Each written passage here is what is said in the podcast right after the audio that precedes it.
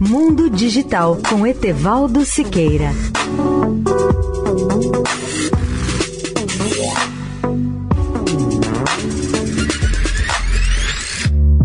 Olá, ouvintes da Eldorado. Nem tudo sai conforme projetado no lançamento de foguetes.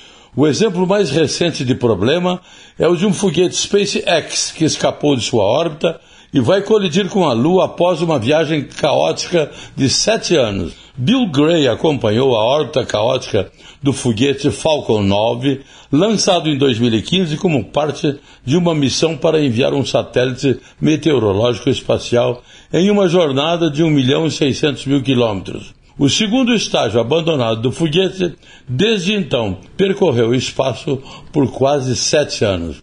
Este mês, o especialista descobriu por que não conseguiu obter leituras do foguete em seu software após o início de março.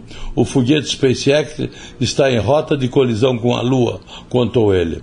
Bill Gray contou também ao Washington Post que rastreou lixo espacial, asteroides e objetos próximos da Terra por cerca de 25 anos e não conseguiu localizar o foguete porque ele atingiu a Lua. Não será, é claro, um pouso tranquilo, pois o foguete não foi projetado para pousar a uma velocidade de cerca de 2,58 km por segundo ou cerca de 9.200 km por hora.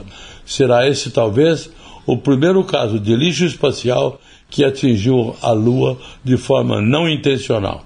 Leia o artigo no portal mundodigital.net.br. Etevaldo Siqueira, especial para a Rádio Eldorado. Mundo Digital com Etevaldo Siqueira.